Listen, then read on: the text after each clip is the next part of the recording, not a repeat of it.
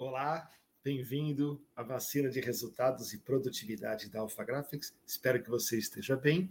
E o capítulo dessa vez é o medo de ser feliz.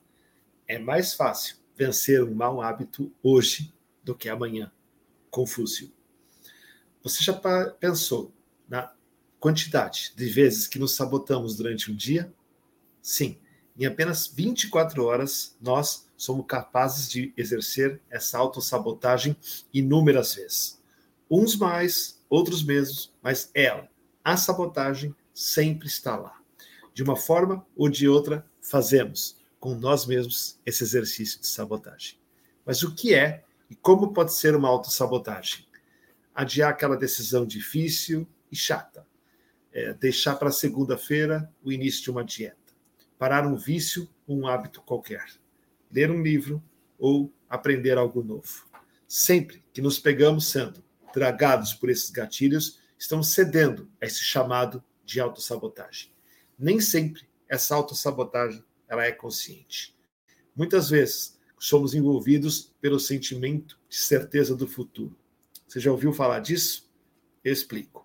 Esse sentimento de certeza do futuro nada mais é que uma falsa confiança de que temos o total controle de tudo aquilo que acontece ao nosso redor. Tudo, simplesmente tudo, está lá à espera de nós, à espera de que é, desejarmos que ela aconteça da forma que queremos ou que sonhamos.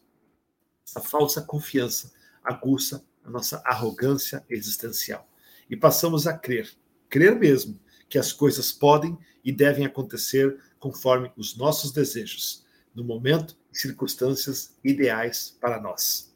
Esse egocentrismo nos entorpece, nos ilude, fazendo com que decidamos deixar para depois, postergar.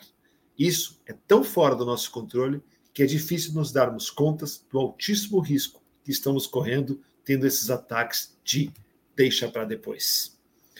Com as pessoas que mais amamos, com aquilo que deveria ser a nossa grande prioridade, mas simplesmente deixamos para depois, para outro dia, para outro momento, como se as oportunidades fossem eternas e ficarão ali à nossa disposição sempre que desejarmos ou for mais conveniente. Mega ilusão. Deixamos aquele abraço para depois, o beijo da saudade para amanhã, deixamos para dizer o quanto estamos sentindo falta é, de alguém para outra hora, deixamos o almoço em família para outro dia.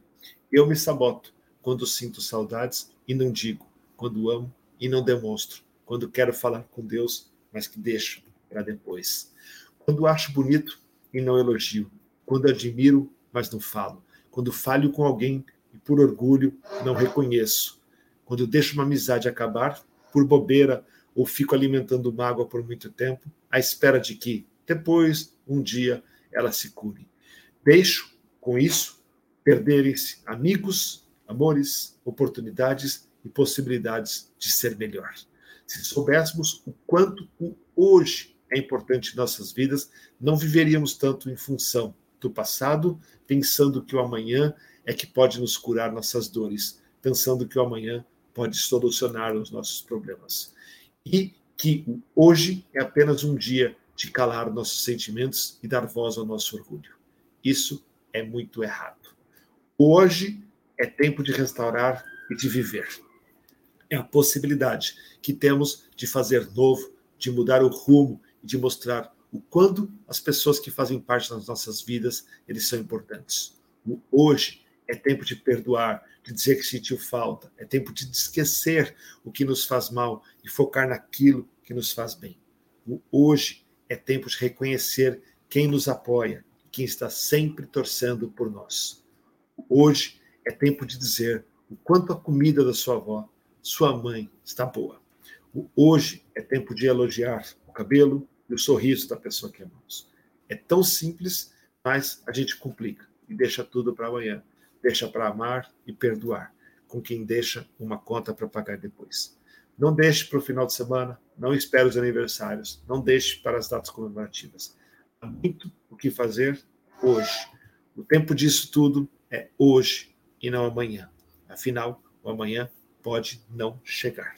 Esse artigo, portanto, tem uma grande premissa: trazermos aqui neste momento, experiências vividas, sentimentos e conhecimentos adquiridos. Esperar jamais. Faça hoje aquilo que toca o seu coração. Valeu? Esse artigo, essa vacina, ela foi escrita pelo Rogério Pinho, meu sócio diretor de franquias da Alpha Graphics Brasil. Acho que ele resume muito bem o espírito que inspira a todos na empresa. Obrigado, Roger. Um beijo a todos, fiquem com Deus. Até o próximo capítulo.